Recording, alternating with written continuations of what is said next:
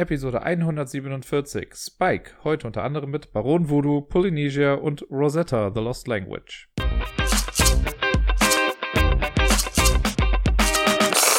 Hallo und herzlich willkommen zur neuesten Folge vom Ablagestapel. Hier ist der Dirk und heute habe ich gar nicht vorher viel zu erzählen. Ich fange einfach an mit den Spielen, die ich letzte Woche gespielt habe. Und den Anfang macht eine, äh, in Anführungszeichen, Neuheit der Spielemesse. Ich hatte sie aber schon mal im Podcast vor zwei oder drei Wochen, als Deni hier war. Und zwar ist es Switch and Signal von Cosmos. Das äh, ist dieses Zug, kooperative Zugleitungsspiel, das wir äh, ja beim ersten Anlauf auch nicht geschafft haben. Und jetzt habe ich es noch einmal mit Gerda gespielt. Und siehe da, auch da haben wir es nicht geschafft. Das äh, ist ein relativ knackiges Spiel, was sehr, sehr glückslastig ist, möchte ich jetzt mal so langsam behaupten. Ich meine, ich habe erst zwei Partien gemacht, das kann sich noch ändern. Vielleicht wird es irgendwann zu meinem Lieblingsspiel, aber nach zwei Partien ist mein äh, Fazit, was ich, wenn man das so nennen kann, mein Zwischenfazit, ja, kann man mal machen, kann aber sehr schnell sehr frustig werden. Das Problem, was wir jetzt hatten in der zweiten Partie, weil ich habe da jetzt mal ein bisschen mehr drauf geachtet, man hat ja, also falls ihr eine gesamte Erklärung von dem Spiel braucht oder ein bisschen mehr ins Detail gehen wollt, was das angeht, dann müsst ihr euch die Folge anhören, in der ich zum ersten Mal darüber gesprochen habe. Da habe ich ein bisschen ausführlich halt auch darüber geredet. Äh, ansonsten geht es quasi darum, es äh, ploppen Züge auf einer Mitteleuropa-Karte auf, die kommen an irgendwelchen Startbahnhöfen an und man muss versuchen, in bestimmte Städte zu gehen, dort Würfel aufzunehmen und die alle nach Marseille in den Zielbahnhof zu bringen. Das Ganze funktioniert durch sowohl festgelegte Aktionen durch ein Deck, also fremdgesteuert quasi. Da kann man nicht äh, vorhersehen, welche Aktion wann wie kommt. Und durch Kartenaktionen, die wir selber auslösen. Es gibt drei verschiedene Aktionen. Man kann entweder Züge bewegen oder man kann Ampeln grün schalten, damit Züge durchkommen, oder man kann Weichen stellen. Und die Züge fahren halt auf Schienen entlang und versuchen, man muss halt versuchen, die Züge so zu leiten, dass sie nicht ineinander fallen, dass sie den richtigen Weg gehen und also Gedöns als wir das das erste Mal gespielt haben, habe ich jetzt festgestellt, dass wir auch was falsch gespielt haben, wenn ich mich richtig erinnere. Denn es war so, dass wir äh, jedes Mal, wenn man die Handkartenaktion genommen hat, um einen Zug zu bewegen, haben wir nämlich, glaube ich, immer eine gesamte Farbe bewegt. Das heißt, äh, weil die, das ist so ein Multicolor-Symbol, was man da sieht. Und ich meine, wir haben es so gemacht, wir haben die Karte gespielt, haben dann gesagt schwarz und dann haben sich alle schwarzen Züge bewegt. Ich habe in der Regel nochmal nachgelesen. Das ist halt so, wenn man das als Handkartenaktion macht, bewegt man nur einen Zug einer Farbe. Und das ändert halt schon eine ganze Menge, weil dann einfach weniger Bewegung auf dem Feld ist. Und sonst haben wir aber eigentlich alles richtig gemacht. Und das Problem, das wir jetzt hatten, war im zweiten Spiel, dass die ersten Fahranweisungskarten, das ist ja das, was am Anfang einer Runde passiert, der aktive Spieler deckt so eine Karte auf und dann macht man das, was da drauf steht. Und die ersten Fahrtanweisungskarten haben keine neuen Züge reingebracht. Und wir hatten dann die ersten vier, fünf Runden vielleicht oder so, hatten wir nur diese drei Züge von Anfang an auf dem Feld, die sich dann auch noch durch schlechte Würfelwürfe echt langsam bewegt haben. Und dann kam noch das Kartenglück hinzu, dass wir auch nicht die passenden Karten hatten, um die Züge dann auch dauernd zu bewegen. Ich weiß, man kann diese Joker-Aktion benutzen, dass man zwei Handkarten weggibt und dann eine der anderen Aktionen macht. Aber auch das hat nicht so wirklich geholfen. Wir waren mit dem Kartenstapel komplett durch, quasi mit unseren Handkarten. Das wird sonst einfach gemischt, das ist jetzt nicht so schlimm. Aber es hat äh, vorne und hinten nicht gereicht. Wir hatten, glaube ich, von den acht Würfeln, die nach Marseille kommen müssen, hatten wir am Ende fünf, vielleicht sechs, ich weiß es gar nicht mehr ganz genau, aber es war auf jeden Fall sehr deutlich, dass wir es nicht schaffen konnten. Und es war dann auch klar, als nur noch zwei Karten irgendwie bei den Fahrtanweisungen waren, egal wie wir jetzt noch spielen, wir werden das nicht hinbekommen. Und das fand ich dann ein bisschen schade, weil wir haben es dann noch zu Ende gespielt, aber uns war einfach die ganze Zeit klar, ja, ist jetzt eh egal. Ne, wir haben es noch ausgespielt, um zu gucken, wie weit wir denn noch drankommen würden. Aber es gäbe keine Konstellation mehr, in der das irgendwie hätte funktionieren können, dass wir diese Würfel noch abholen können. Da kam auch noch so ein bisschen dann der Zufallsfaktor nicht nur bei den Karten mit rein, sondern auch beim Würfeln, was die ähm, Anzahl der Schritte der Züge anging, wie schnell die sich bewegen, sondern auch beim Auswürfeln der Startposition. Es gibt elf verschiedene Startpositionen für die Züge. Das wird immer mit zwei sechsseitigen Würfeln einfach ausgewürfelt, wo ein Zug eingesetzt wird. Und ja, wenn man da Pech hat, ist der halt komplett am anderen Ende der Welt oder Europas zumindest und kommt dann im Leben nicht mehr zu diesem Bahnhof, zu dem man den dann irgendwie bringen muss. Man kann das theoretisch umgehen, wenn man mit der glücklosen Variante spielt. Es gibt so Plättchen noch mit in der Box. Da sind auch diese Zahlen für die Startbahnhöfe drauf und man kann das dann machen, dass man zu Beginn drei davon zieht dann hat man auf jeden Fall schon mal die drei Startzüge äh, auf dem Feld. Und dann mischt man nochmal alle. Und immer wenn dann ein neuer Zug reinkommt, zieht man das oberste Plättchen von diesem Stapel, so dass das besser verteilt wird. Müsste man mal ausprobieren, ob das dann wirklich was bringt. Aber ja, es war auf jeden Fall ein bisschen. Ich, ich mag das, das ist sowas, was ich generell bei Spielen nicht mag. Wenn sie kooperativ sind. Bei Spielen mit anderen Spielern, die kompetitiv sind, ist es nochmal ein kleines bisschen was anderes. Da ist es auch nicht schön zu wissen, irgendwie nach der Hälfte des Spiels, dass man nicht mehr gewinnen kann. Aber da kann man ja immer noch ein bisschen drauf hoffen, dass die Spieler vielleicht Mist bauen. Aber bei so einem kooperativen Spiel, da fand ich es jetzt echt, wenn man da irgendwie zur Hälfte schon weiß, ja, okay, wir werden alle verlieren, egal was wir jetzt tun. Hm. Deswegen mag ich ja solche Pandemie ist noch so ein, als Gegenbeispiel jetzt mal für ein kooperatives Spiel, wo mich das nicht so sehr stört. Da finde ich, ist es meistens halt ein Zug. Ne, das heißt, man kann vielleicht dann schon sehen, ja, okay, wir müssen jetzt drei Karten ziehen, wir wissen, die nächste Karte ist das und das, dann haben wir verloren. Das ist aber bis zu dem Zeitpunkt, weiß man es eben nicht. Das ist immer so ein bisschen, kommt auf die Mischung an, welche Karte gezogen wird und so. Da macht mir das nicht so viel aus. Aber hier, ja, ich drehe mich im Kreis, wenn ich das jetzt immer wieder sage, aber hier fand ich es halt schade, dass man einfach dann ab einem gewissen Zeitpunkt schon absehen konnte, jo, das wird nichts mehr und dann hat uns einfach auch so ein bisschen die Motivation verlassen und der Spielspaß war dann auch einfach nicht mehr so da. Wir haben dann noch versucht zu analysieren, was man hätte anders machen können.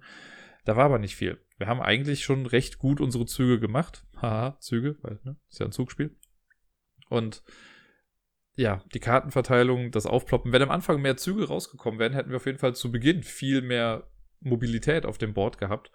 Das wäre natürlich dann wieder ein bisschen schwieriger gewesen, die auch alle zu koordinieren, aber wir hätten mehr Möglichkeiten gehabt und das hatten wir für fast die Hälfte des Spiels einfach nicht. Schade.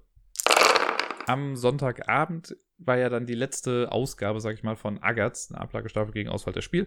Ich habe ja die ganze vorletzte Woche jetzt dann äh, immer abends mit Freunden online im Tabletop Simulator Brettspiele gespielt, um ein bisschen dem Ausfall der Spiele entgegenzuwirken, so vom Gefühl her. Und am Sonntag war der letzte Abend und da habe ich zusammen mit Wookie, Porre und Mikey noch einmal äh, Dead of Winter gespielt. Ein super tolles Spiel, das ich schon Ewigkeiten nicht mehr gespielt habe. Ich weiß schon gar nicht mehr, wann es das letzte Mal war.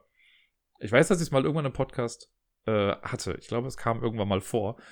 Aber Dead of Winter, ich äh, reiß das jetzt auch nochmal kurz an, ist ein äh, kooperatives Spiel, in dem es sein kann, dass es einen Verräter gibt. Das ist aber nicht so ganz sicher. Am Anfang kriegen alle Spieler ein Secret Objective, das ist eine Karte, und in die Secret Objectives wird ein Traitor Objective reingemischt. Die Rückseiten davon sehen gleich aus. Ähm, und es gibt aber mehr, also es gibt für jeden Spieler quasi ein normales Objective. Und wir haben es, glaube ich, so gemacht, dass wir bei vier Spielern fünf normale hatten, plus das Traitor Objective. Das heißt, es kann sein, Ne, genau, eine Karte war zu viel. Das heißt, wir hatten vier normale Objectives und das Traitor-Ding. Jeder hat eine Karte bekommen, eine Karte ist verdeckt rausgegangen. Das heißt, die Wahrscheinlichkeit war da, dass keiner von uns der Traitor ist.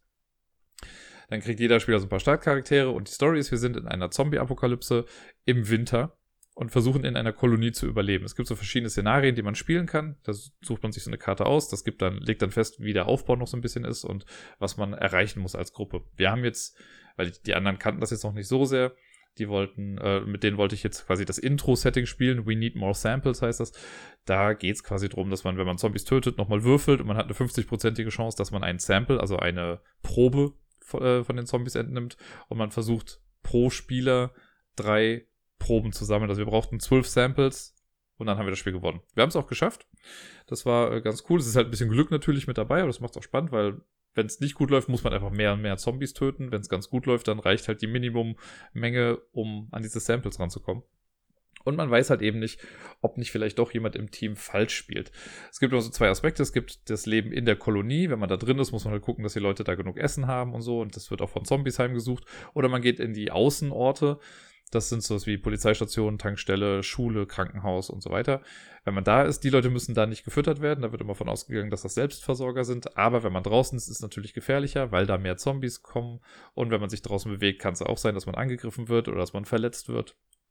Äh, und das Besondere an, also das Ganze ist noch ein Würfel-Einsatzspiel, das kann ich noch sagen. Jeder Spieler kriegt für jeden Charakter, den er hat, äh, einen Würfel plus eins. Also man startet mit zwei Charakteren und hat deswegen drei Würfel. Und äh, die würfelt man am Anfang und die Würfelwerte legen fest, was man mit seinen Leuten machen kann. Man kann die dann einsetzen für bestimmte Aktionen. Ähm, die Würfelwerte spielen eigentlich beim Suchen und beim Angreifen eine Rolle, sonst geht's. Äh, sonst kann man auch einfach sagen, ich benutze einen Würfel, egal was für einen Wert der hat, und sage dann, ich bringe den Müll damit raus. Das ist eine sehr wichtige Aktion in dem Spiel. Das besonders Coole an Dead of Winter, wie ich finde, was das halt auch sehr einzigartig macht, ist das Crossroads System. Es gibt mittlerweile schon zwei, drei weitere Spiele, wo das auch drin vorkommt, aber so wie es in Dead of Winter ist, gab es das nicht nochmal.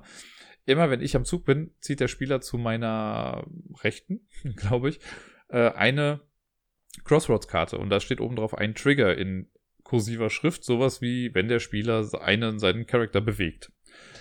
Und wenn dieser Trigger dann ausgelöst wird, dann unterbricht der Crossroad-Kartenhalter das Spiel, sagt dann Stopp und liest vor, was auf der Karte draufsteht. Und dann muss der Spieler, der gerade am Zug ist, meistens halt irgendeine moralische Entscheidung oder sowas treffen. Dann wird so ein bisschen Story vorgelesen und dann hat man die Wahl zwischen Option 1 oder Option 2. Manchmal muss man voten, manchmal gibt es nur eine Option.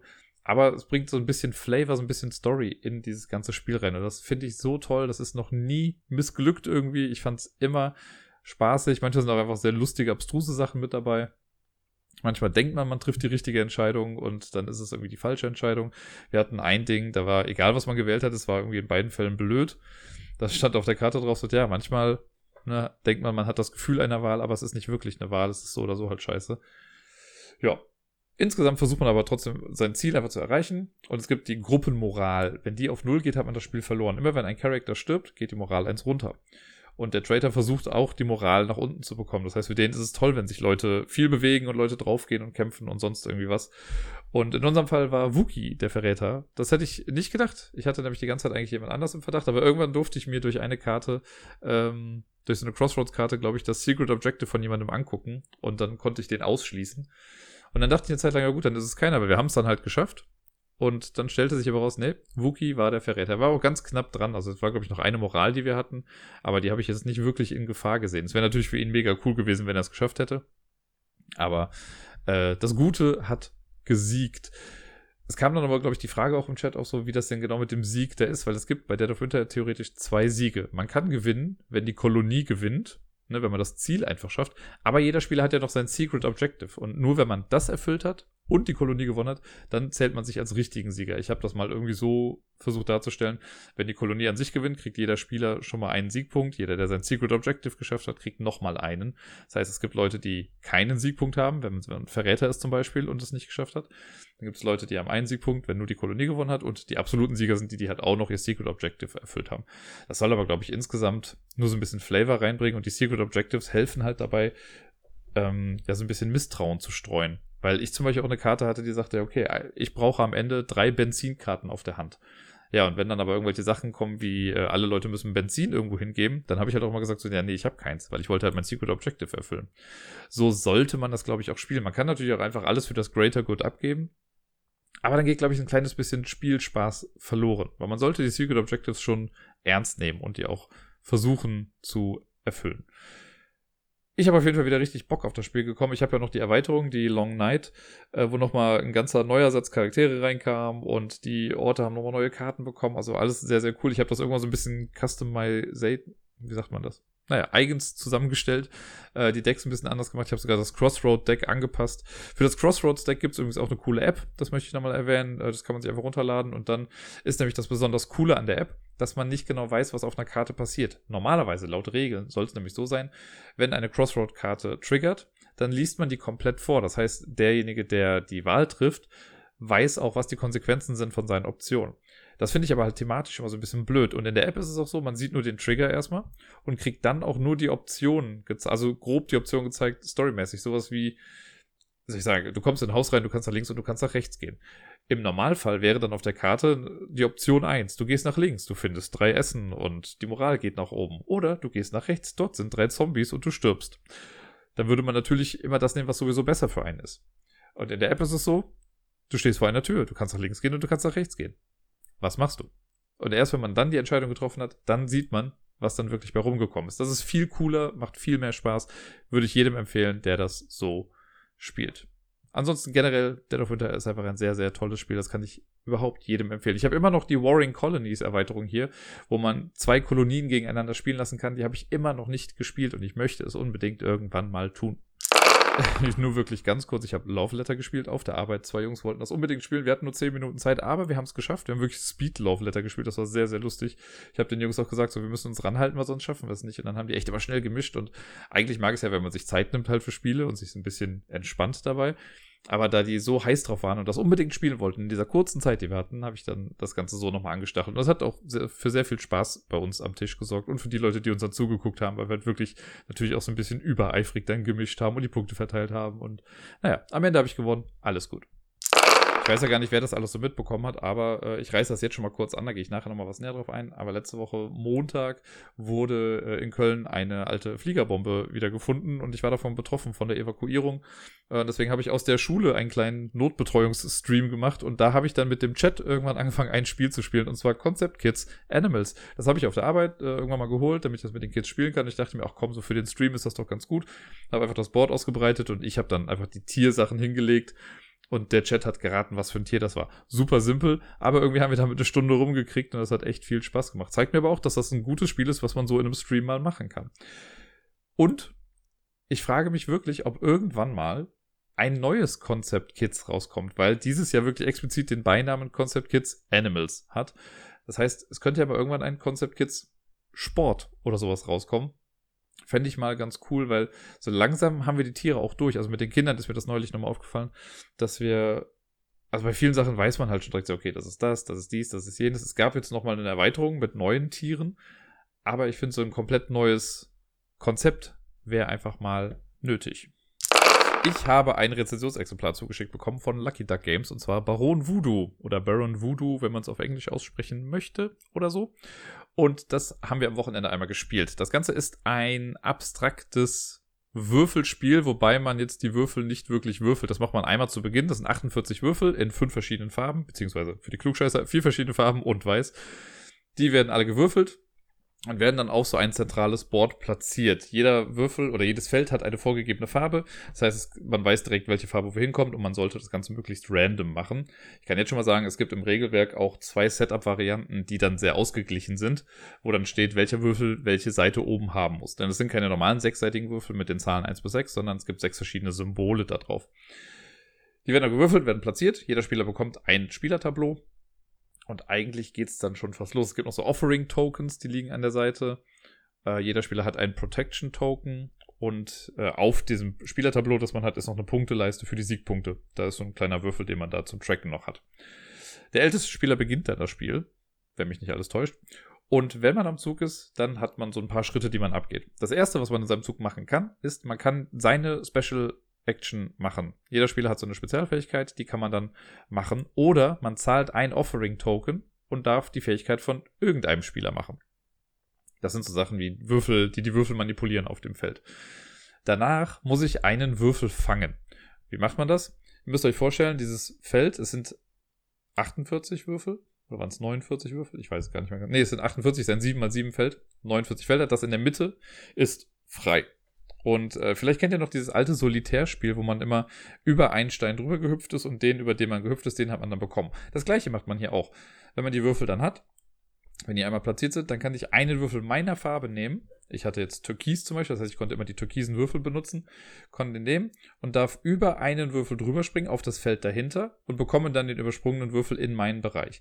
Beim Überspringen muss man darauf achten, dass das Feld dahinter ähm, also entweder frei ist oder da steht ein Würfel drauf, aber man darf nicht, also man baut nachher dann so kleine Türmchen auch mit den, äh, mit den Würfeln, aber ein Turm darf nicht höher als drei Würfel sein. Das heißt, wenn, äh, ich sage es mal, auf Position 1 ist mein Würfel, auf Position 2 ist ein anderer Würfel, über den ich drüber springen will, und auf Position 3 sind aber schon drei Würfel gestapelt, dann dürfte ich nicht da drüber springen, weil ein vierter Würfel ist nicht erlaubt. Ansonsten geht's aber. Ich muss auch nicht darauf achten, auf welche Farbe ich springe. Ich blockiere dann aber auch natürlich irgendwie den Würfel, auf dem ich dann lande dass man, das kann man noch ein bisschen taktisch benutzen, um dem Gegner halt ein paar Optionen wegzunehmen.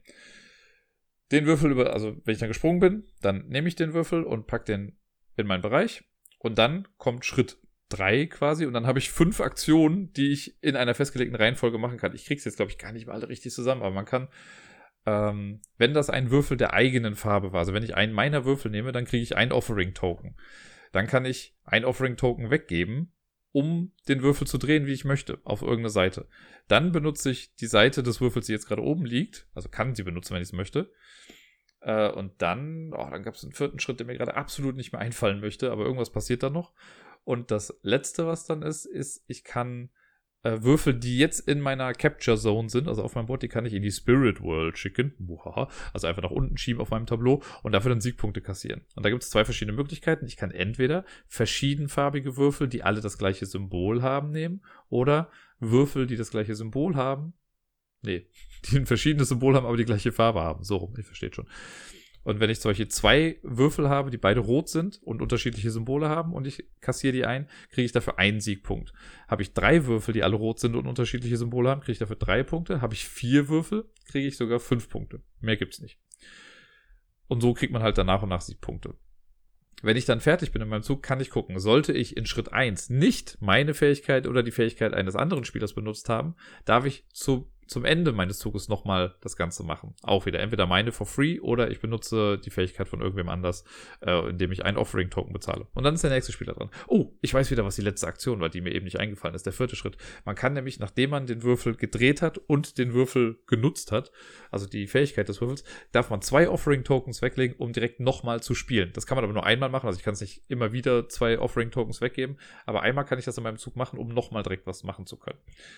Und dann ist der nächste Spieler dran und so weiter und so fort. Und man sammelt Siegpunkte in dem Spiel, habe ich ja gesagt. Wenn man die Würfel dann einkassiert, dann gibt es dafür Punkte. Und je nach Spielerzahl hört das Spiel bei einer bestimmten Punktzahl auf. Wir haben zu zweit gespielt, deswegen hörte es bei 18 Punkten auf. Wenn einer die Punktzahl erreicht, dann wird quasi noch die Runde zu Ende gespielt, sodass jeder gleich viele Moves hatte. Und dann gibt es auch so eine Endabwertung. Dann wird quasi geguckt, welcher Spieler von welcher Farbe die meisten Würfel in seiner Spirit Zone hat oder in der Spirit World hat. Und der kriegt dann nochmal jeweils drei Punkte dann dafür. Äh, und dann, wer dann die meisten Punkte hat, der hat gewonnen. Man darf auch noch eine Combo zum Schluss werten, die man noch eventuell nicht gewertet hat. Aber das war's dann. Ähm, hier habe ich noch irgendwas vergessen. Kurz überlegen, bevor ich zur Kritik komme. An sich war es das, glaube ich. Ja, also die Fähigkeiten auf den Würfeln sind halt so Sachen wie, okay, wenn du den Würfel nimmst, mit dem so kriegst du noch einen Offering-Token oder du darfst jemandem einen Würfel aus der Spirit World klauen.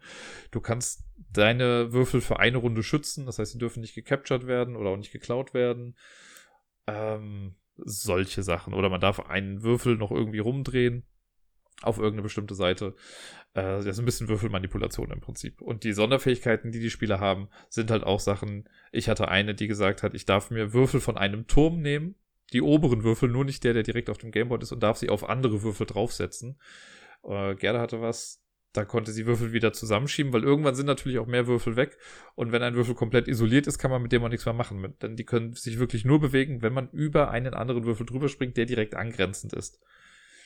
Und deswegen ist das Spiel auch vorbei, wenn, sich, wenn ein Spieler sich irgendwann nicht mehr bewegen kann, ähm, da muss man aber, das fand ich ein bisschen komisch noch, da komme ich aber gleich nochmal zu, dass äh, angenommen, ich bin am Zug und ich sehe, okay, ich kann nichts machen gerade, dann muss man erst checken, ob man nicht mit Hilfe von einem Offering-Token oder der eigenen Sonderfähigkeit das Board noch so manipulieren kann, dass ich doch noch was machen kann. Weil das muss man erstmal rausfinden.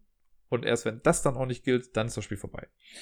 Naja, wir haben es gespielt es wurde, ich muss mal sagen, der Eindruck wurde vielleicht ein kleines bisschen getrübt, weil wir zwischendurch ein bisschen, äh, wir hatten ein krankes Kind zu Hause, das dann immer mal wieder ein bisschen Aufmerksamkeit brauchte und nicht so geschlafen hat, wie es sonst geschlafen hätte. Deswegen mussten wir den Spielfluss immer ein bisschen unterbrechen. Deswegen kann ich jetzt nicht sagen, genau wie lange das Spiel gedauert hat oder so. Ne? Auf der Verpackung steht, glaube ich, drauf 45 Minuten. Ich würde sagen, 45 Minuten ist für zwei Spieler viel zu lang.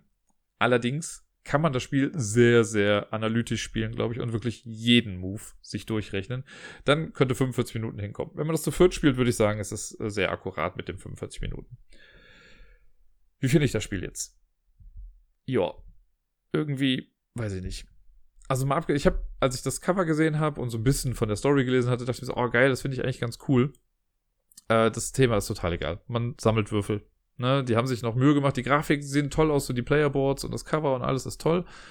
Aber, nee, das ist, also es ist wirklich ein reines abstraktes Spiel. Und ja, Begrifflichkeiten hier und da, aber ja, ich springe über Würfel, die kriege ich dann auf mein Board. Und ich, ist jetzt nicht so, dass ich mir Würfel hole und die in meine Spirit World packe. Huhu. Es gibt dann, ach so, eine Sache habe ich noch vergessen. Es gibt ja diese weißen Würfel, die keinem Spieler gehören. Der Spieler, der immer die meisten weißen Würfel in seiner Spirit World hat, der kriegt dann noch das äh, Token von Baron Samedi, dem Baron Voodoo gerade. Äh, und dann darf man alle Fähigkeiten der Spieler umsonst benutzen und muss dafür nicht mal so ein Offering-Token nehmen. Hat aber dann den Nachteil, dass die Person mehr weiße Würfel unten hat und die dann nicht für die Mehrheiten zählen. Ansonsten sind weiße Würfel nämlich äh, weiße Würfel Joker für so Farbkombis, die man einkassieren möchte. Aber in der Spirit World sind die halt einfach weiß. Naja. Äh, wir haben es gespielt und es war, äh, ja, Ne, ich habe halt geguckt, okay, wie kann ich hier so einen Move machen? Da sind interessante Sachen mit dabei. Aber es war wirklich halt so dieses Solitärgefühl. Naja, gut, ich hüpfe jetzt hier drüber und mach das, dann hüpfe ich da drüber, ich mach das. Dann diese Fähigkeiten, die man benutzen kann. Ja, das haben wir hin und wieder mal gemacht, aber jetzt auch nicht so häufig. Das war alles in allem Also ich habe nach einem Adjektiv gesucht, das dieses Spiel beschreibt. Und für mich war es emotionslos. Ich hatte zu keinster, also in, in, zu keiner Zeit in dem Spiel irgendwie dieses, so irgendeine Emotion von wegen, oh nee, jetzt hat sie mir das kaputt gemacht oder oh geil, jetzt kann ich das machen. Nö. Irgendwie plätschert das so vor sich hin und da kommt so nichts bei auf. Also vielleicht ist es anders, wenn man es nochmal zu viert spielt, ich weiß nicht.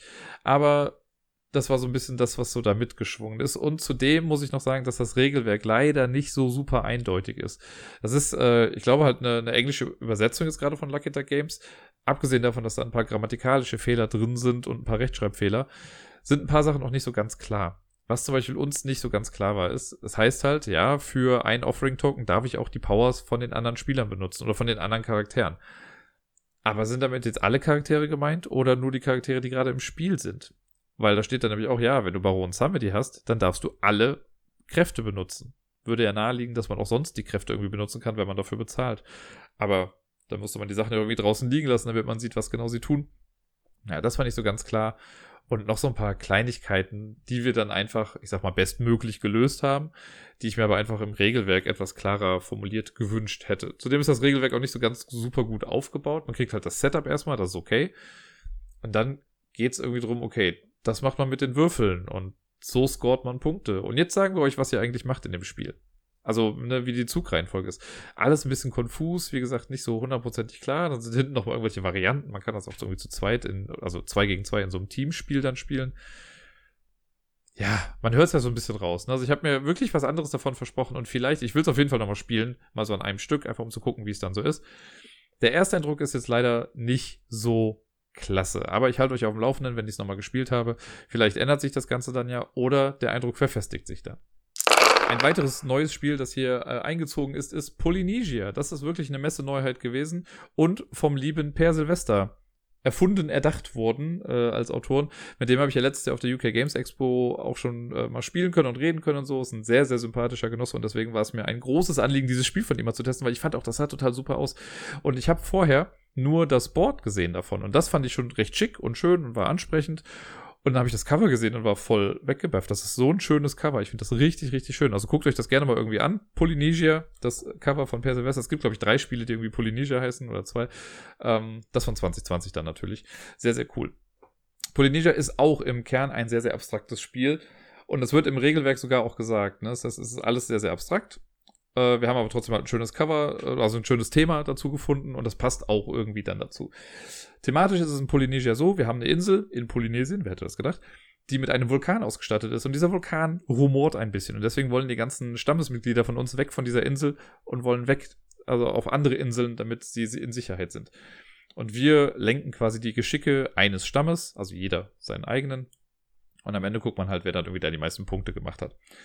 Man startet mit ein paar Einwohnern äh, auf dieser Insel schon und man hat noch so ein Board vor sich, wo auch noch Einwohner drauf sind. Die möchte man möglichst auch wegbekommen, weil je mehr Leute nachher nicht mehr auf dem eigenen Board sind, desto mehr Punkte bekommt man dann. Wenn man am Zug ist, also beziehungsweise eine Runde sollte ich vielleicht erstmal erklären. Eine Runde ist so, es gibt Startspieler, und auf dem Board ist so ein Rundentrack drauf. Der trackt aber nicht die einzelnen Runden, also nicht Runde 1, Runde 2, Runde 3, sondern die einzelnen Phasen einer Runde. Die Anzahl der Runden variiert nämlich von Spiel zu Spiel. Warum das ist, da komme ich jetzt gleich zu. Aber die erste Phase in einer Runde ist quasi Schritt 1, die Dreierphase. Dann geht so eine weiße Marke, geht dann auf dieses Feld drauf. Und das bedeutet, dass man in dieser Runde für viele Aktionen drei Aktionspunkte zur Verfügung hat. Es gibt zum Beispiel den Bewegungsschritt. Ne, dann kann ich in, in dieser ersten Phase kann ich drei Bewegungen machen. Wenn alle dieses, diese Aktion gemacht haben, dann geht's weiter mit der zweiten Phase, wo alle zwei Aktionen haben und in der dritten Phase haben alle nur noch eine Aktion. Das ist also eine 3-2-1. Ich hoffe, das ist einigermaßen verständlich. Wenn diese drei Phasen durch sind, dann geht's in die Vulkanphase. Und es gibt so einen kleinen Beutel, da sind neun, nein, zehn Würfel drin. Und zwar sechs rote Würfel, drei graue und ein schwarzer Würfel. Die werden am Anfang zusammen da reingemischt und immer der Startspieler zieht dann einen Würfel da draus. Rote Würfel bringen das Spielende näher, denn wenn der sechste rote Würfel gezogen wird, ist das Spiel vorbei. Sofort. Graue Würfel machen nichts. Die sind einfach nur quasi da drin, aber würden das Spiel dann in die Länge ziehen. Und es gibt den schwarzen Würfel, es gibt den nur einmal. Wenn man den zieht, muss man direkt noch zwei Würfel aus dem Beutel ziehen. Das heißt, mit dem kann das Spiel ein bisschen schneller vorüber sein. Und das meinte ich jetzt eben mit den, äh, mit dem variablen Spielende oder mit den Runden. Denn Minimum spielt man fünf Runden, Maximum neun, wenn mich nicht alles täuscht und ich richtig gerechnet habe. Weil man kann ja theoretisch fünf rote Würfel ziehen, dann drei graue und dann ist egal, ob ich den schwarzen oder den roten ziehe, weil ich dann verloren habe. Oder ich ziehe viermal einen roten Würfel und dann könnte ich den schwarzen Würfel ziehen, mit dem ich nochmal zwei rausziehe und dann könnten zwei rote rauskommen, dann wäre es auch vorbei. Ist ja auch egal. Wenn diese Vulkanphase dann gemacht wurde, angenommen, das Spiel geht dann noch weiter, dann kommen noch so ein paar Schritte und zwar gibt es dann den, wer ist das, Decline oder so, dass ähm, es gibt zwei Ressourcen im Spiel, Fische und Muscheln. Die sammelt jeder Spieler und nach dem Vulkanausbruch darf jeder, darf der Startspieler eine der Ressourcen bestimmen, die bei allen Spielern zur Neige geht. Das heißt, wenn ich jetzt sehe, okay, ich habe nur eine Muschel, aber der andere Spieler hat fünf, dann sage ich Muscheln und alle Spieler verlieren alle Muscheln. Klingt hart, aber das kann man halt sehr taktisch benutzen und in der nächsten Runde ist halt jemand anders Startspieler und kann das dann ja auch gegen, also wieder kaputt machen dann. Nachdem dann die Ressourcen weg sind, gibt es aber dann Ressourcen. Dann wird produziert. Die Spieler kriegen Fische für die Inseln, auf denen sie, auf denen Fische produziert werden und wo man äh, Stammesmitglieder hat. Und Muscheln genauso. Und dann, wenn das passiert ist, dann wird der Startspielermarker einfach eins weitergegeben. Und dann geht es wieder von vorne los mit der Dreierphase, dann die Zweier, dann die Einerphase, dann wieder Vulkanausbruch und so weiter und so fort. Die Aktion, die man in seinem Zug machen kann. Es gibt vier an der Zahl. Das erste ist, man kann Seewege entdecken um das zu tun. Auf dem Feld sieht man quasi diese große Vulkaninsel unten links und dann gehen so ganz viele kleine Linien weg zu anderen Nachbarinseln und sowas. Und eine Route ist immer die weiße gepunktete Linie von einer Insel zur nächsten. Ich kann, wenn ich am Zug bin, jede dieser Routen entdecken. Es muss nicht irgendwie zusammenhängend sein zu der Insel, auf der ich jetzt gerade stehe oder so. Ich kann auch sagen, nö, da ganz hinten, da ist doch ein Seeweg, das sehe ich doch. Und um das zu machen, muss man dann bezahlen. Und zwar zahlt man eine Ressource, die kann man sich aussuchen, also entweder Fisch oder Muschel, und man zahlt so viele Einheiten davon, wie die Phase gerade vorgibt. Das heißt, in dieser ersten Phase, in der Dreierphase nenne ich es jetzt mal, müsste ich drei Fische zum Beispiel bezahlen, um eine Seeroute zu äh, markieren. Dann würde ich dann ein Schiff von mir hinstellen. Eine der Ressourcen, die ich dann dahin gepackt, die ich bezahlt habe, lege ich damit dazu. Die anderen kommen in den Vorrat. Und dann habe ich das bezahlt. Heißt also, Seerouten entdecken ist tendenziell besser, wenn man das in der dritten Phase macht. Weil das ist die Einer-Phase, dann würde das nur eine Ressource kosten, um so einen Seeweg zu entdecken. Man kann, wir haben jetzt zu zweit gespielt, deswegen ist das da bei uns weggefallen, aber man kann theoretisch auch Seerouten oder Seewege entdecken, die schon andere Spieler entdeckt haben. Dann muss man denen aber auch Geld dafür geben. Also beziehungsweise Ressourcen dafür geben. Äh, es kostet, glaube ich, dann immer zwei Ressourcen und jeder Spieler, der noch da dran, der schon das Ding erfunden oder gefunden hat, der bekommt dann auch eine Ressource. Also Seewege entdecken, Explore ist die erste Aktion. Das zweite ist Movement. Ich kann Leute bewegen. Wenn ich meine eigenen Seewege habe, die irgendwie verbunden sind, kann ich einfach für einen Bewegungspunkt ein Stammesmitglied von einer Insel zur nächsten bewegen, wenn die halt durch meinen Seeweg verbunden sind. Relativ straightforward. Deswegen ist es halt auch besser, das Movement eigentlich zu Beginn einer Runde zu machen, wenn man die drei Bewegungspunkte hat. Dann kann ich halt entweder sagen, ich bewege eine dreimal oder drei Leute einmal. Kann man aufteilen, wie man will. Ich darf auch die Routen von anderen Spielern mitbenutzen, Allerdings nur unter der Voraussetzung, dass auf der Startinsel, von der ich losgehen möchte, auch noch ein Mitglied der anderen, also dieses Spielers dann ist.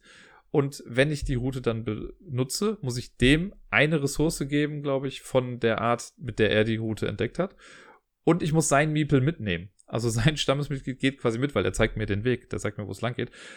Was natürlich ein großer Vorteil für den anderen Spieler ist, weil seine Miepel dann auch weiter wegkommen. Und das ist ja so ein bisschen auch das Ziel des Spiels. Das ist die Explore-Action. Dann gibt es die äh, Fisch-Aktion. Dann kann man einfach sagen, ich äh, sammle Fisch oder ich glaube sogar auch Muscheln. Und dann kriegt man so viele, wie die Runde gerade vorgibt oder die Phase gerade vorgibt. Das heißt, in der Dreierphase kriege ich halt drei. Wenn ich das in dem einen Ding mache, kriege ich nur einen Fisch. Und es gibt noch eine Aktion, die mir gerade mal wieder nicht einfällt. Ich überlege noch ein bisschen, ich rede gleich noch. Ach, Populate. Ha, seht ihr? Nur kurz nachdenken. Man kann noch das Bevölkerungswachstum ein bisschen anregen. Ich habe ja gesagt, man hat zu Beginn ein Playerboard vor sich, auf dem auch noch Stammesmitglieder sind. Fünf starten auf dieser Insel, die schon auf dem Board ist. Und man hat noch acht vor sich, meine ich.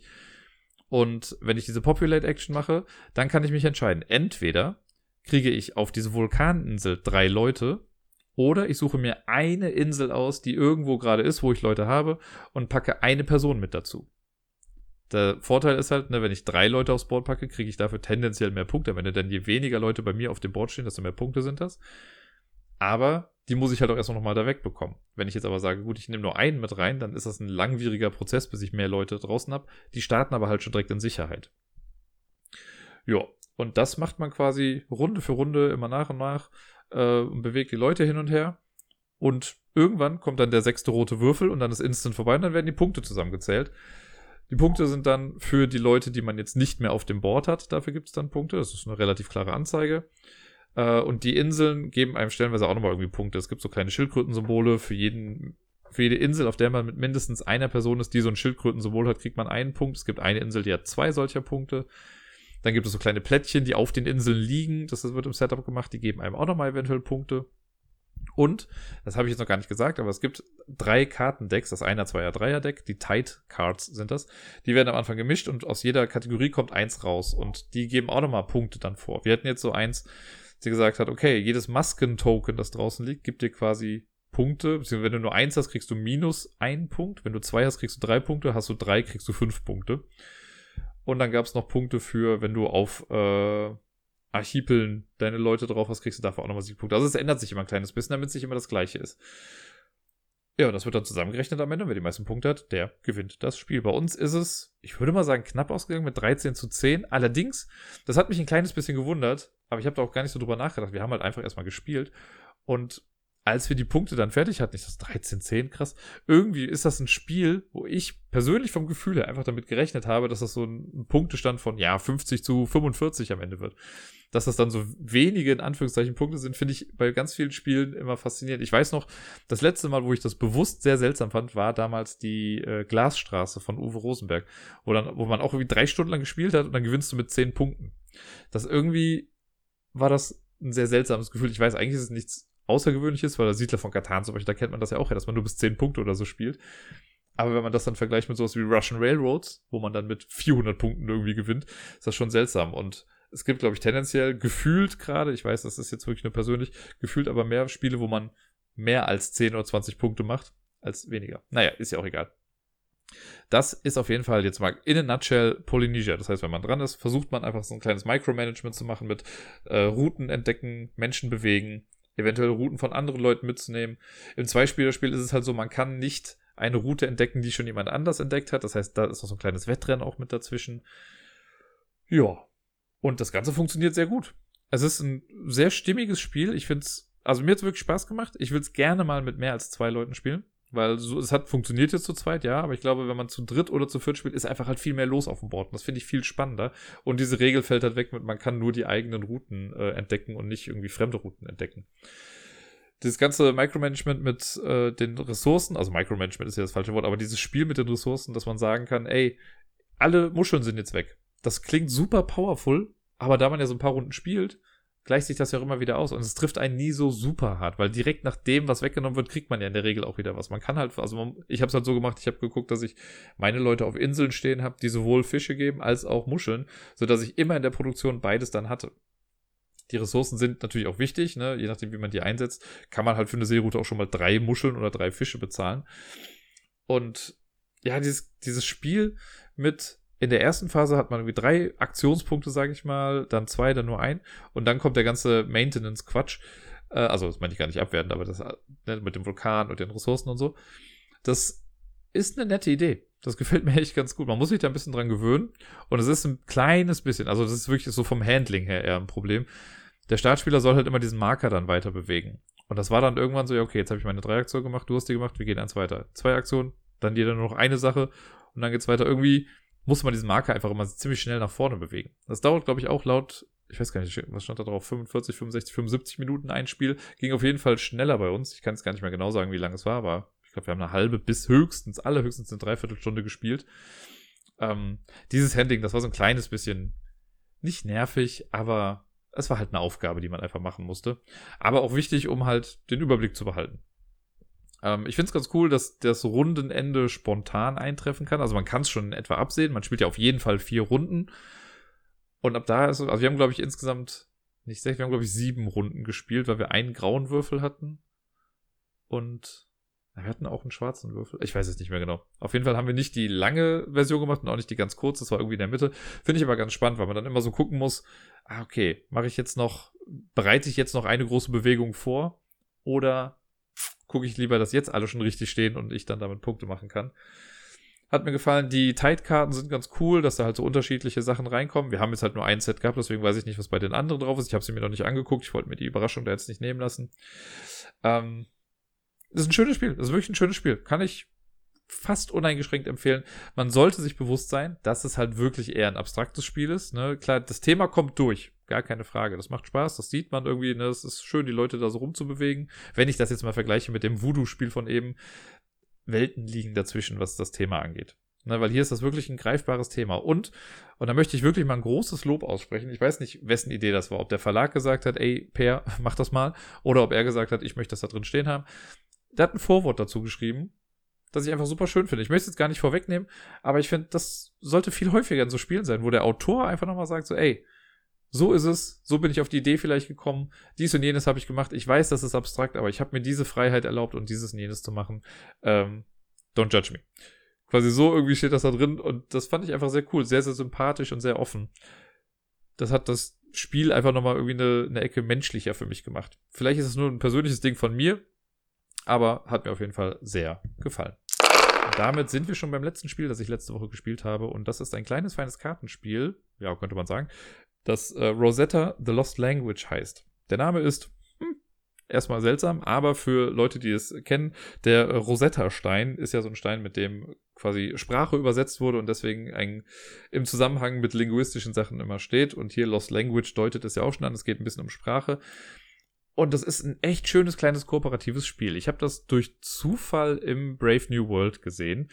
Da habe ich nämlich äh, am Wochenende einen kurzen Besuch abgestattet, weil mir die Decke so ein bisschen auf den Kopf gefallen ist. Und ja, habe das dann mitgenommen, habe kurz was darüber vor im Internet gelesen dann und dachte mir, ja, das nehme ich jetzt mal mit. Und dann haben wir es auch gespielt, zwei Runden. Äh, und mir hat es echt gut gefallen. Ich finde es echt schön. Ich will das auch im Stream demnächst nochmal irgendwie spielen oder im Discord kann man das, man kann es sehr gut einfach als Fotoversion spielen. Also auf Twitter würde es wahrscheinlich auch gehen.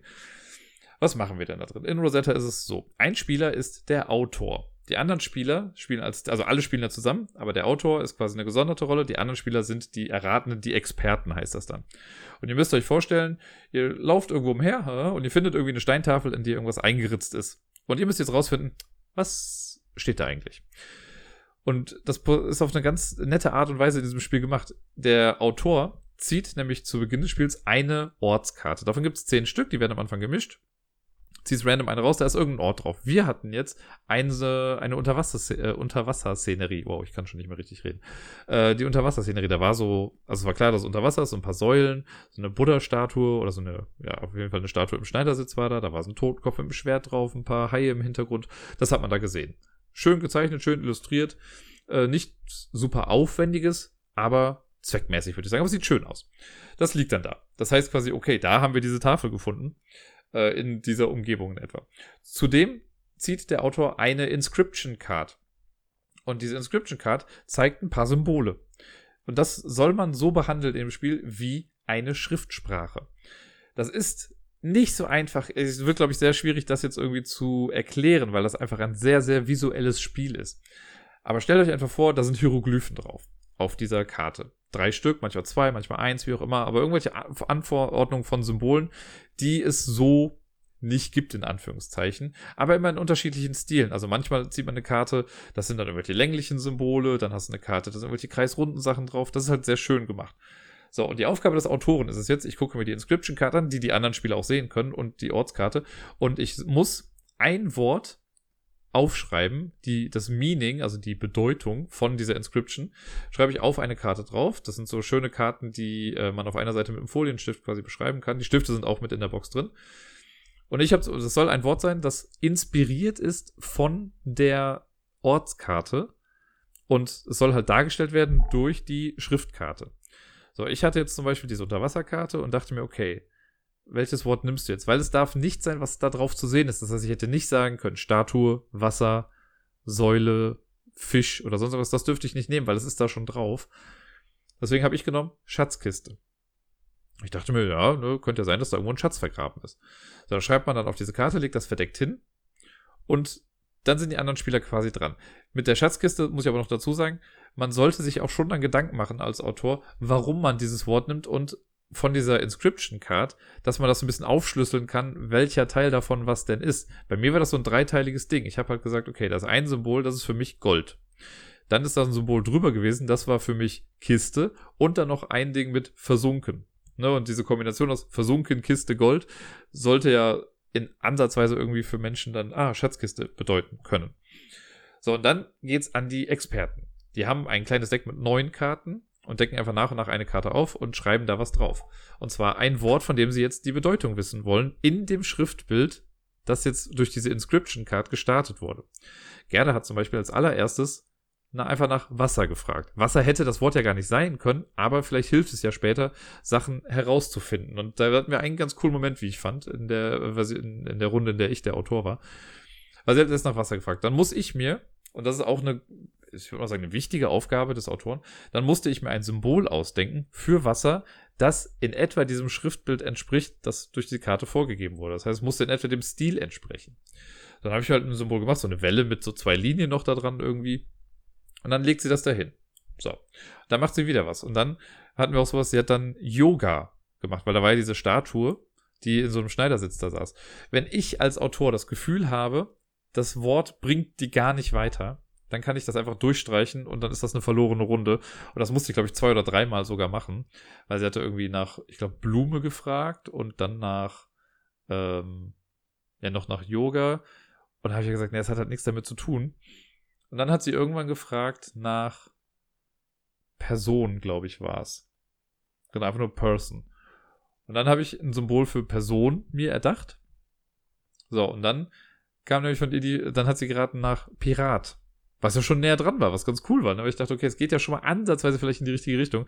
So, und bei Pirat konnte ich aber dann ja zurückgreifen auf mein Schriftbild schon. Für Pirat habe ich dann nämlich genommen Wasser, Person und habe dann noch ein Symbol gemacht, quasi so ein großes X, was quasi für Kampf stehen sollte oder so, damit man drauf kommt, ah, okay, vielleicht ist das ne, sowas ähnliches.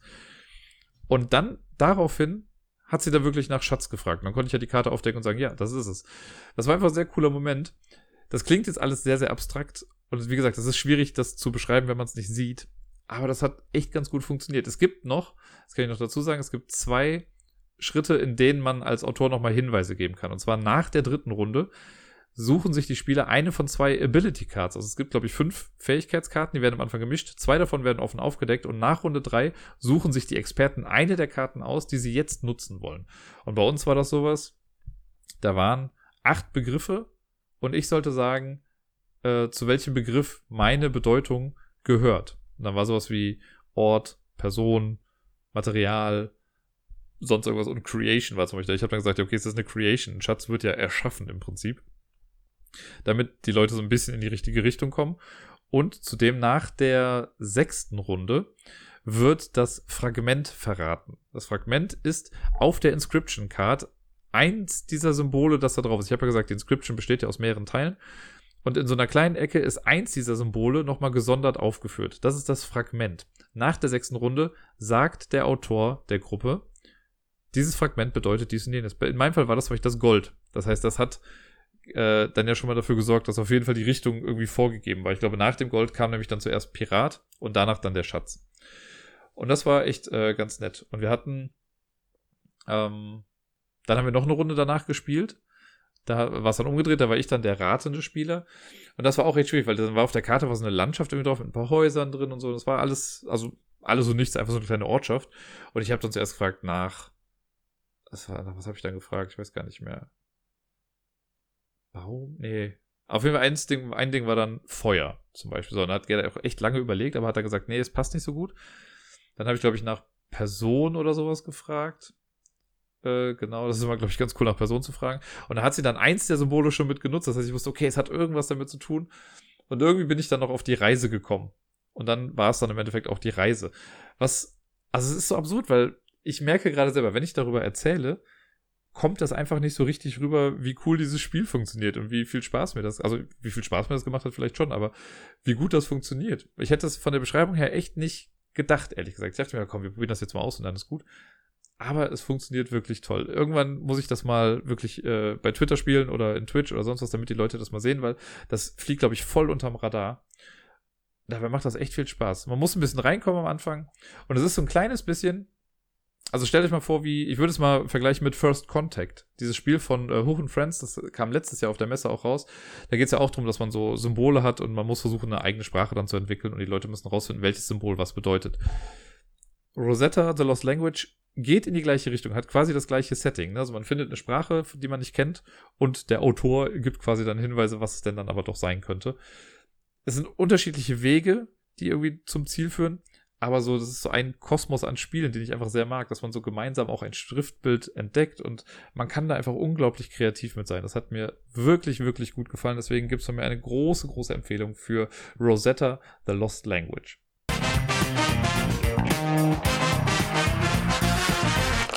Wir kommen zur Top 10 Liste der heutigen Folge und dieses Mal ist es wieder ein Vorschlag aus dem Discord. Ich habe ja eigentlich noch diese kleine Reihe, die in Discord vorgeschlagen wurde, im Sinn, aber äh, ich gebe es zu, ich habe eventuell die Vorbereitung ein bisschen verbaselt. Deswegen habe ich eine andere Liste genommen, die auch im Discord vorgeschlagen wurde, und zwar auch vom Dirk. Äh, der hatte schon mal was vorgeschlagen, und zwar hat er gesagt, die Top 10 Spiele, die ich mal mit mindestens sechs Leuten gespielt habe. Das ist ein relativ großes Feld, weil man könnte ja quasi jedes Partyspiel irgendwie dazu zählen, weil das kann man ja mit sehr vielen Leuten spielen, also wie Charade, Activity, was weiß ich nicht was. Ich habe jetzt auch mal geguckt, was es abseits davon noch gibt. Ich habe auch Partyspiele mit dabei aber mal so guckt, welche Spiele gefallen mir denn eigentlich ganz gut und dann war es schwierig, ein Ranking zu machen, weil da kommt es wirklich zum einen auf die Leute an, mit denen man spielt, was für ein Spiel ist es, in welcher, also in welcher Stimmung bin ich gerade. Manchmal habe ich ja Bock, mit einer großen Gruppe ein Partyspiel zu spielen, wo man einfach dumm sein kann. Oder man kann ja auch zu sechst irgendwie was Tolles spielen, was Großes, Anspruchsvolles. Und ich habe versucht, das irgendwie immer so ein bisschen zu ordnen. Ich werde jetzt sowieso mal ein bisschen was dazu sagen. Ich habe zweimal ein bisschen gefuscht, weil ich mehrere Spiele auf einen Platz gepackt habe, aber das erkläre ich dann, wenn wir da sind. Also, das sind jetzt die Top 10 Spiele, die ich mal mit mindestens sechs Leuten gespielt habe. Könnte noch mehr sein. Auf Platz Nummer 10 und auf Platz Nummer 9, sage ich jetzt schon mal vorweg, habe ich die Spiele gepackt, die eigentlich was anspruchsvoller sind. Ich habe die aber so weit oben gepackt, obwohl sie mir sehr gefallen, weil die dafür eine Erweiterung brauchen. Man kann die Spiele out of the box eigentlich nur zu viert spielen. Ich habe aber für beide Spieler die fünf und sechs Spieler Erweiterung und habe es mit beiden Spielen auch schon mal gemacht. Und es hat mir sehr, sehr gut gefallen. Äh, auf Platz Nummer 10 habe ich deswegen die Säulen der Erde. Ist, wie gesagt, ein Spiel, was eigentlich nur für vier Leute geht. Ist ein Worker-Placement-Spiel mit Material umwandeln und sammeln und all sowas und Punkte, also Material in Punkte umwandeln. Ein bisschen Engine-Building könnte man vielleicht auch sagen. Ähm, das ist schon als Vierspielerspiel ganz cool. Bei sechs Spielern ist dann so, da kommt noch ein Zusatzboard mit dran, was den Plan ein bisschen erweitert. Es gibt ein paar mehr Aktionen, die man machen kann. Äh, die Zugreihenfolge wird ein bisschen anders gehandelt, aber sehr, sehr cool, sehr, sehr stimmig. Und deswegen ist es hier mit drauf auf dieser Liste, weil ich finde, das ist eine sehr, sehr coole zusätzliche Sache, die man damit machen kann. Also die haben nicht einfach gesagt, so, ja, ihr habt ja Material für den fünften Spieler, sondern die haben sich auch Gedanken dazu gemacht, wie man das noch sinnvoll einbauen kann und was sich ändern muss, damit alles noch fair bleibt. Das haben die hier sehr, sehr gut gemacht. Auf dem neunten Platz, gleiches Ding, ne? das ist eigentlich ein Spiel, das man nur mit drei oder vier Leuten eigentlich spielen kann. Mit Erweiterung geht aber auch fünf oder sechs Spieler. Und das ist ein Klassiker, der letztes Jahr neu raus, also neu aufgelegt wurde, die Sternfahrer von Katan ich bin ja ein großer Freund davon. Ne? Katan ist ja über die Jahre immer so ein bisschen in Verruf geraten. Es gibt immer noch Leute, die es heute spielen. Es gab erst letztens noch eine Diskussion auf Twitter darüber, ob Katan ähnlich mit Schach zu vergleichen ist oder so. Es hat auf jeden Fall seine Follower und es wird immer noch gespielt. Sternfahrer ist für mich aber einfach das viel, viel bessere Spiel. Und ich habe ja die neue Version nicht geholt, weil ich finde, die alte macht genau das gleiche und ist für mich ein bisschen charmanter. Ähm, und ja, da habe ich dann irgendwann mal ein bisschen rumgetrackt und habe in Düsseldorf von irgendwem dann mal die 5 und 6 Spiele Erweiterung noch gekauft. Für viel zu viel Geld, weil die ist ja schon out of print gewesen und alles, aber ich habe sie. Und das haben wir dann auch irgendwann mal zu sechst gespielt und das macht einfach sehr viel Spaß. Klar, es ist Katar und ja, Würfelglück und dies und jenes und bla. Aber hier ist es halt so, bei sechs Spielern ändert sich nicht viel. Es sind einfach mehr Planeten auf dem Feld. Und ich glaube fast, das war's schon. Ich meine, da hat sich nicht mehr so viel geändert bei der 5- und 6-Spieler-Erweiterung. Hier und da ein paar kleine Anpassungen waren, glaube ich, da. Aber alles in allem war das Spielgefühl das gleiche. Ja, man muss sich halt bewusst sein, wenn man das mit so vielen Leuten spielt, dass die Downtime eventuell was Kleines höher sein kann. Aber es hat funktioniert. Ich glaube, da gab es noch so eine außer, wie hieß das nochmal? Eine außerplanliche Baureihenfolge oder sonst was, dass wenn man nicht am Zug ist, dass trotzdem dann jeder nochmal was bauen kann. Oder so, damit nicht alle komplett am Trocknen sitzen, wenn jetzt einer seinen Zug gemacht hat und weiß, ja, jetzt bin ich jetzt mal eine halbe Stunde nicht mehr dran. Das haben die schon irgendwie ein bisschen nett gemacht da drin. Und mir hat Spaß gemacht. Ich mag's. So, auf Platz Nummer 8 sind wir dann. Auf Platz Nummer 8 habe ich Saboteur.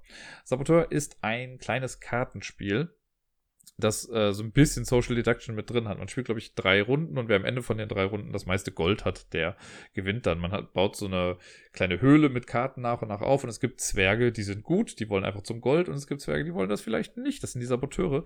Und das wird aber auch jede Runde, meine ich, immer neu verteilt. Wenn mich nicht alles täuscht, bin nicht ganz sicher. Ähm, doch, doch, genau, es ist das. Es wird jede Runde auch immer neu verteilt, wer was ist. Und die Zwerge, die es dann schaffen, zum Gold zu bekommen, die kriegen dann Goldkarten. Und dann darf sich der, der zuerst da war, darf sich zuerst was aussuchen. Und am Ende zählt man halt, wer das meiste Gold bekommt. Wenn man Saboteur ist, kriegt man tendenziell mehr Gold, wenn man gewinnt. Aber es ist halt auch schwieriger zu gewinnen, weil es gibt halt mehr von den Leuten, die nicht dabei sind. Und man kann aber so schön bluffen, weil man hat immer drei Karten auf der Hand. Und wenn ich dran bin, kann ich entweder eine Karte diesem Labyrinth hinzufügen und weiter Richtung Gold bauen. Oder ich lege eine Karte verdeckt ab und sage, ja, ich habe leider nichts, was gerade passt, oder ich habe nur Schrottkarten, denn es gibt auch Labyrinthkarten, das sind halt Sackgassen. Wenn man die irgendwo hinlegt, direkt vom Gold, dann wissen die anderen, aha, Saboteur. Man kann die aber auch bewusst irgendwo hinlegen, wo sie falsch liegt, einfach um den Leuten zu zeigen, okay, Leute, ich kann gerade nichts Sinnvolles legen, aber ich lege die jetzt ganz weit weg, da stürzt niemanden. Oder man legt sie halt verdeckt weg. Man kann aber auch gute Karten verdeckt weglegen, wenn man Saboteur ist und sagen, naja, ich habe halt gerade nichts und man legt die guten Karten immer zur Seite. Ist ein sehr schönes Spiel. Man braucht die richtigen Leute dafür. Ich habe das mal in einer Gruppe gespielt, die haben das also zum einen nach falschen Regeln gespielt und dann aber auch noch total competitive. Und das war so ein bisschen seltsam. Die haben dann immer, also wenn einer einen Zug gemacht hat, haben die den quasi zur Sau gemacht, was er denn jetzt gemacht hat und so. Das fand ich halt ein bisschen bescheuert. Aber ich habe auch in Runden schon gespielt, in denen das einfach mega gut funktioniert hat. Deswegen, äh, ja, auf Platz Nummer 8 Saboteur. Auf Platz Nummer 7 habe ich ein Spiel, das kann man auch mit weniger Leuten spielen, aber ich habe es auch schon in größeren Gruppen gespielt. Es ist, geht so in die Social Deduction Richtung auch wieder. Und das ist äh, Deception Murder in Hong Kong. Oder andere Leute kennen es vielleicht unter CS-Files.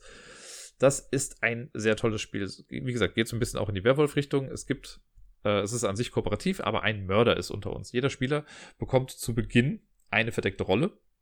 Es gibt äh, den Mörder, es gibt die normalen Ermittler und es gibt den forensischen Ermittler. Der forensische Ermittler, wenn er seine Karte bekommt und die sieht, deckt er sie auf und ist für alle sichtbar der forensische Ermittler. Der forensische Ermittler ist Teil des guten Teams, darf aber dann nicht mehr reden.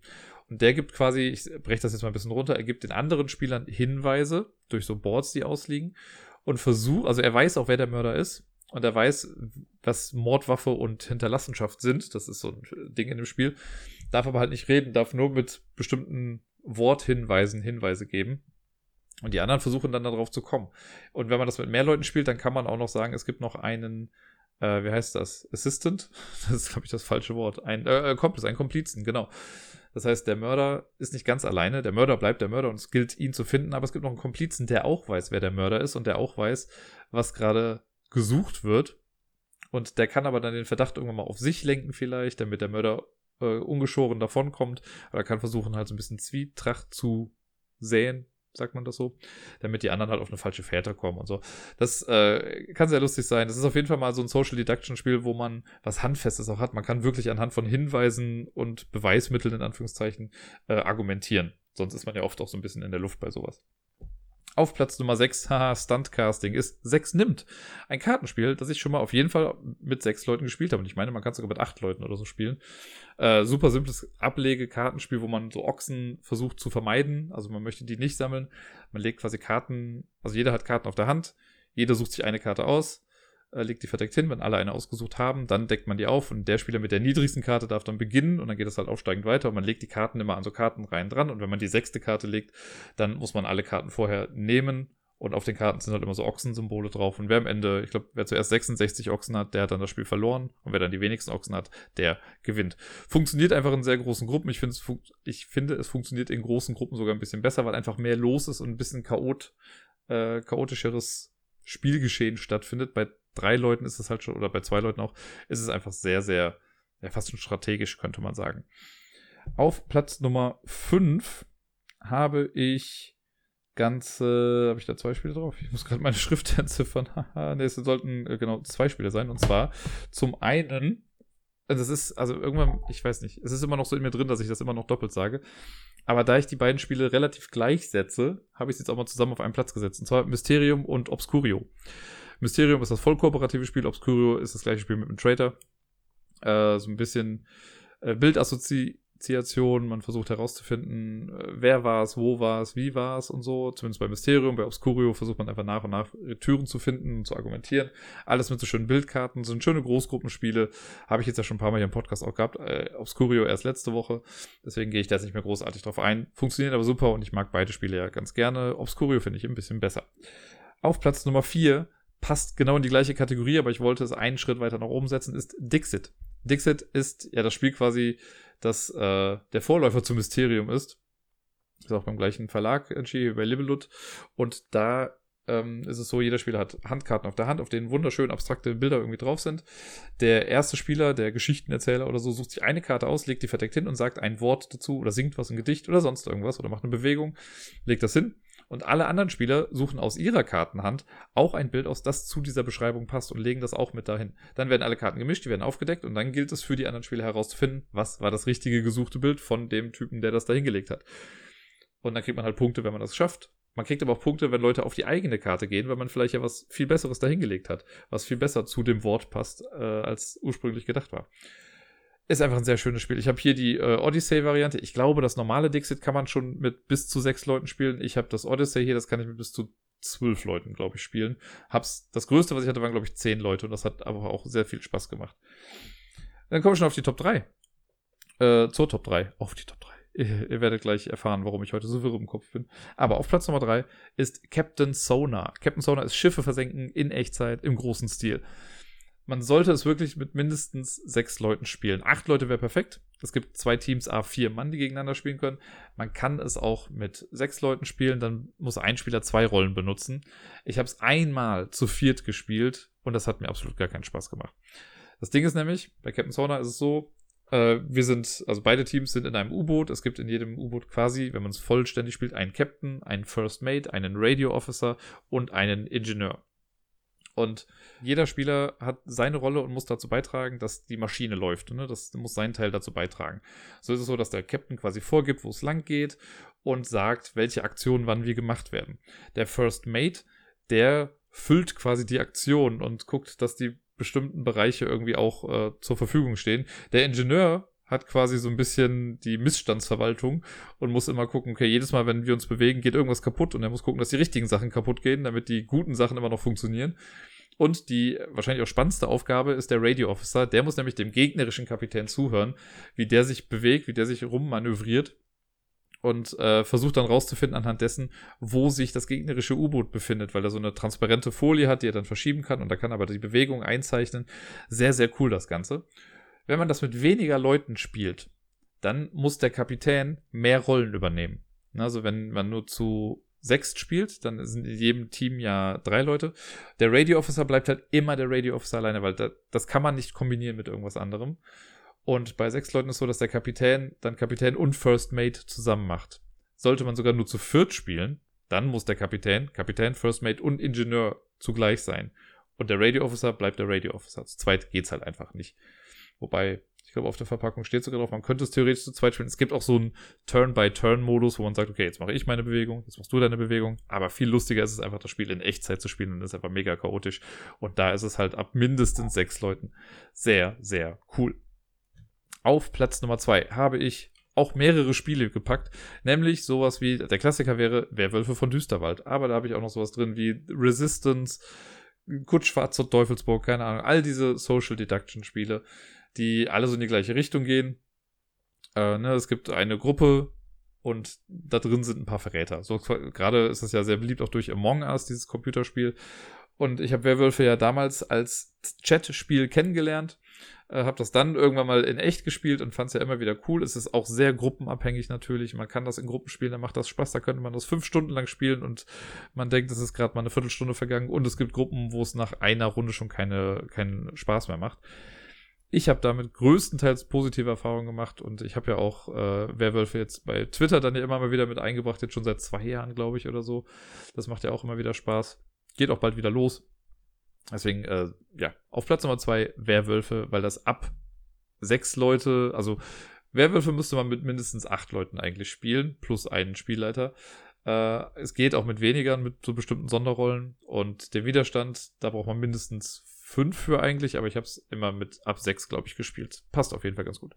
Und auf Platz Nummer eins ist ein Spiel, das ich, glaube ich, auch insgesamt am häufigsten in meinem Leben mittlerweile gespielt habe, äh, Codenames. Also, muss ich gar nicht viel zu sagen. Ich finde, Codenames ist mit sechs Leuten am besten. Klar, es geht auch zu viert, super gut, ne? Ein Erklärer und die andere Person im Team errät dann einfach. Aber was ich besonders toll finde, ist, wenn ich einen Erklärer habe in einem Team und die zwei Teammitglieder können sich dann noch austauschen über ihre Gedanken dazu. Weil oft ist man ja, wenn ich alleine raten muss, bin ich ja auch nur auf das angewiesen, was ich assoziiere. Und wenn ich zu irgendwas gar keine Assoziation habe, bin ich halt total lost. Jugendwort des Jahres. Ähm, und so hat man eventuell noch jemanden, der einem dann vielleicht noch mit auf die richtige Spur nehmen kann. Oder zumindest halt eine Second Opinion reingibt und sagt, ja, es könnte auch vielleicht noch dies und jenes sein das finde ich einfach nochmal schön, weil das diesen kooperativen Gedanken, auch wenn das ein Teamspiel ist, dass man gegeneinander spielt, aber so dieses innerteamliche Kooperative gefällt mir bei Codenames einfach immer wieder sehr gut. Ich hatte erst überlegt, ob ich generell dann solche Spiele nehme, sowas auch wie Decrypto. Aber ich finde, Decrypto, es funktioniert für mich besser zu viert. Ich habe es schon einmal zu sechs gespielt. Zu viert fand ich es einfach besser. Deswegen habe ich es auch nicht mit auf die Liste genommen. Codenames ist für mich aber auf Platz Nummer eins der Spiele, die, mal, die ich schon mal mit mindestens sechs Leuten gespielt habe.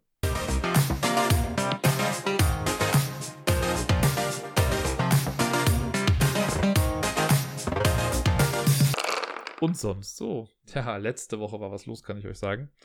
Letzte Woche Montag, ich habe es eben ja schon mal kurz angedeutet, wurde nämlich in Köln mal wieder eine Fliegerbombe aus dem Zweiten Weltkrieg oder so gefunden. Die Briten haben einfach nicht aufgeräumt damals. Ein bisschen nervig.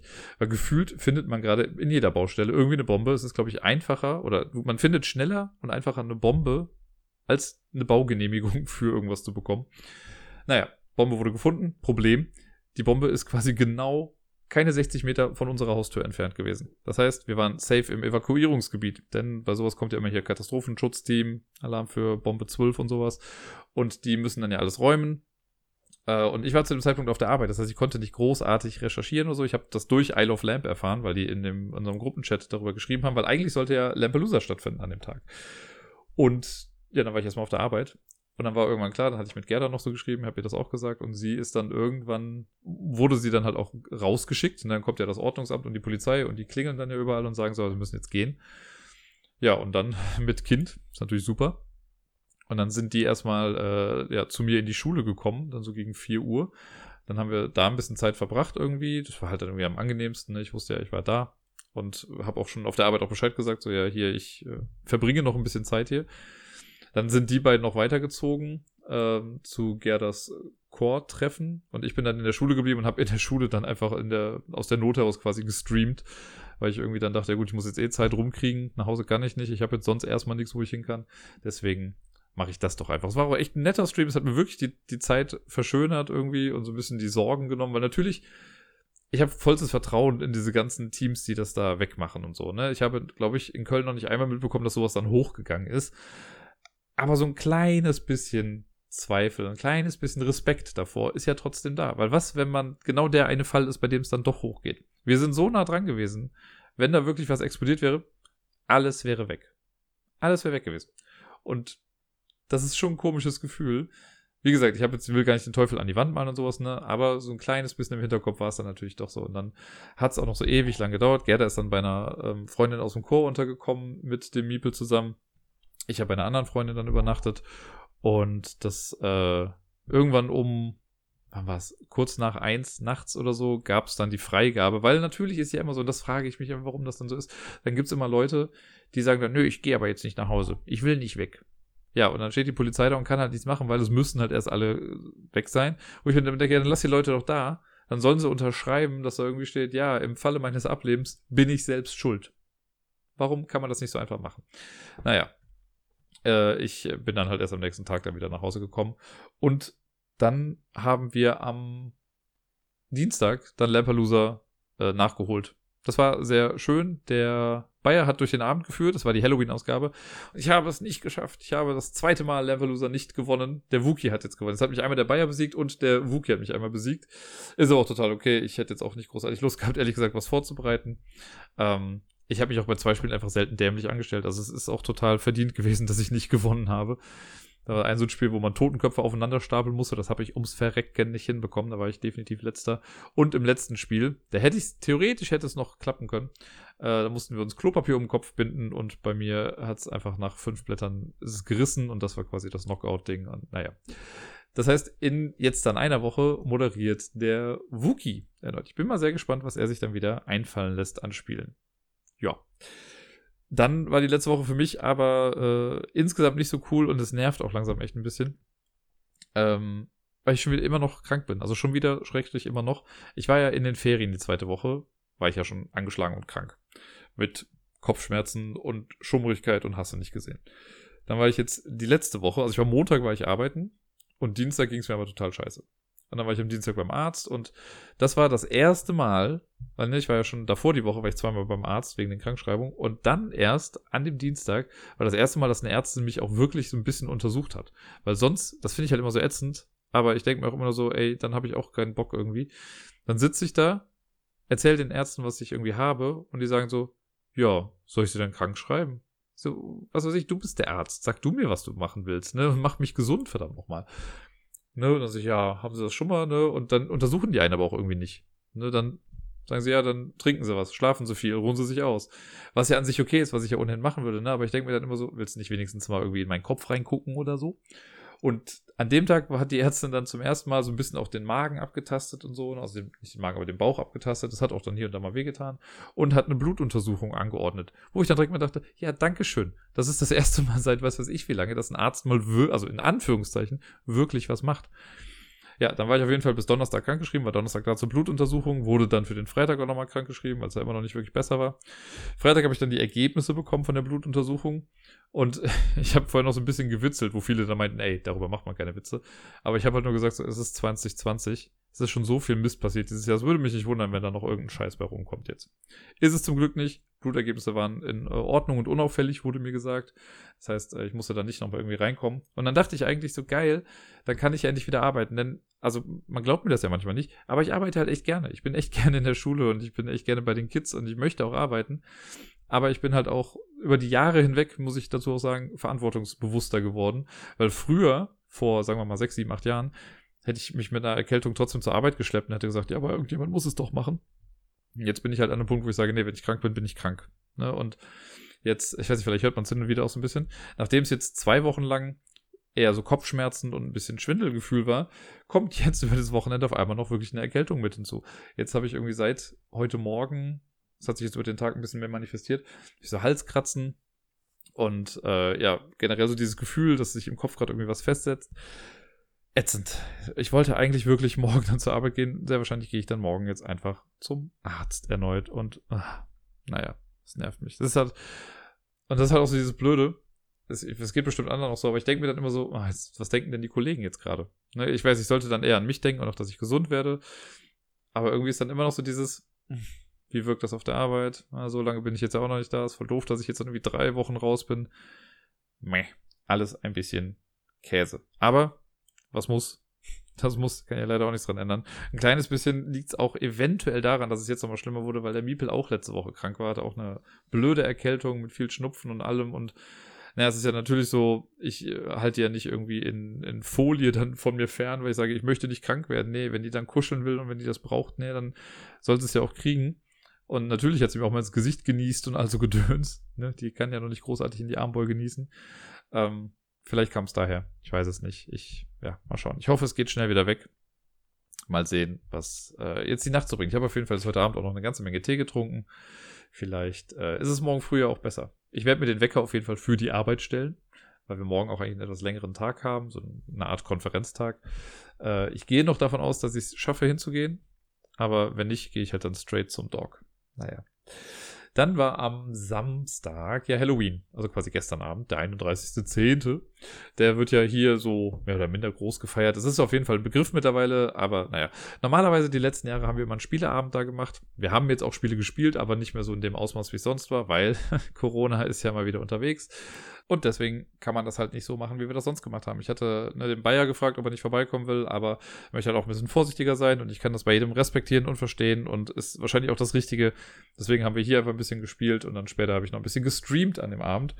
Und äh, es gab einen großen Reveal an Halloween, denn äh, ich habe das vor etwas ja, längerer Zeit, klingt es nach 18 Jahren, vor ein paar Wochen, habe ich mit dem lieben Deni, der ja auch letztens mal im Stream mit dabei war und so und ja mein bester Freund ist, äh, und der ist grafisch einfach sehr, sehr versiert, der, den habe ich irgendwann mal eine Auftragsarbeit gegeben, weil ich schon seit wirklich, wirklich langer Zeit mir in den Kopf gesetzt hatte, dass ich eine Art Maskottchen haben möchte. Ein kleines Tierchen, ähm, das quasi meiner Fantasie entsprungen ist und dass ich dann mal auf bestimmte Sachen noch packen kann und für bestimmte Sachen einfach benutzen kann, ne? sei es für Sticker oder für irgendwelche Label oder keine Ahnung was. Und am äh, Halloween-Abend habe ich dann den Reveal gemacht. Ich habe den ganzen Tag über den Stream laufen lassen mit so einem Ouija-Board und immer wenn Leute was gefragt haben, habe ich dann mit dieser Planchette das Ding äh, gezeigt, habe so ein paar Hinweise gegeben, da hat eh keiner drauf geachtet, aber ich fand es einfach sehr lustig. Und jetzt ist er da und ihr seht ihn vielleicht auch schon in dem Intro-Bild oder in dem Thumbnail. Es ist Spike. Spike ist eine Mischung aus einem Peak und einer Fledermaus, um es mal runterzubrechen. Ähm, das war mir sehr wichtig, weil ne, das Peak-Zeichen ist ja auch in meinem Logo mit drin und das finde ich auch von allen Zeichen mit am coolsten. Und deswegen wollte ich einfach, dass Spike so aussieht wie ein Peak-Zeichen. Es gibt eine sehr, sehr verschrobene Herleitung dazu, wie es zu dem Namen gekommen ist. Abgesehen davon, dass Spike generell einfach ein Name oder ein Begriff ist, der sehr häufig bei mir irgendwie in meinem Leben aufgetaucht ist, sei es durch Buffy, weil es da Spike gab, oder jetzt durch Valorant, weil man damit den Spike platziert. Es gibt Schuhe, die Spikes haben, sehr viele Spikes. Bei Tom und Jerry gibt es den Hund, der auch Spike heißt, äh, heißt. Aber das passt auch ganz gut zu dem Ding letztendlich selber, denn in Spike, ne, S-P-I-K-E, ist in der Mitte, genau die mittleren drei Buchstaben sind P-I-K. Peak. Passt also schon mal sehr gut. Und auf Englisch heißt Spike, äh, heißt Peak Spade oder Spades, also S-P-A-D-E. Und wenn man jetzt einfach das Peak in der Mitte draufsetzt, dann hat man vorne das S und hinten das E und schwupps hat man Spike. Ist eine sehr, sehr komische Herleitung, aber ich mochte das total und deswegen ist Spike der Name dafür gewesen. Und den habe ich dann so ein bisschen gesagt, wie ich es dann gerne hätte. Ich habe ihm einmal so eine Zeichnung gemacht, wie es aussehen sollte. Und er hat sich dann dran gesetzt, hat irgendwann mal einen Entwurf geschickt, der zwar auch super cool war, aber nicht so ganz das, was ich wollte. Weil das dann irgendwie zu lang war und die Füße waren dann zu lang und so. Und dann hat er sich nochmal dran gesetzt und dann war es schon viel näher dran, aber immer nicht so hundertprozentig. Dann habe ich mich nochmal dran gesetzt und habe gesagt, okay, ich bastel das selber jetzt mal irgendwie in Photoshop zusammen. Und dann hat er es nochmal quasi last-minute-mäßig neu gemacht. Und jetzt ist es genau das, was ich wollte. Ich finde den so süß, ich finde den so cool und er wird jetzt auf jeden Fall häufiger auftauchen. Also wundert euch nicht, wenn Spike jetzt hier und da mal irgendwie eingesetzt wird als grafisches Mittel. Er hat auf jeden Fall verschiedene Emotionen und seine Lore wird weiter ausgearbeitet in den nächsten Tagen, Wochen, wie auch immer. Das, ähm, ja, da freue ich mich schon drauf. Ich bin auf jeden Fall sehr happy, dass er da ist und er ist jetzt genau das, was ich mir äh, gewünscht habe davon. Ja, und ich glaube, damit wäre ich dann auch für heute durch. Ich habe nicht mehr großartig was, was ich erzählen kann. Ich habe ja schon gesagt, ich werde wahrscheinlich dann morgen zum Arzt gehen. Es sei denn, jetzt über Nacht passiert ja noch eine kleine Wunderheilung. Und das soll es dann jetzt gewesen sein. Ich wünsche euch allen eine wundervolle Woche. Ich hoffe, ihr seid gesund. Falls ihr seid, bleibt gesund. Wenn nicht, gute Besserung. Und spielt viel. Und bis nächste Woche. Bis dann.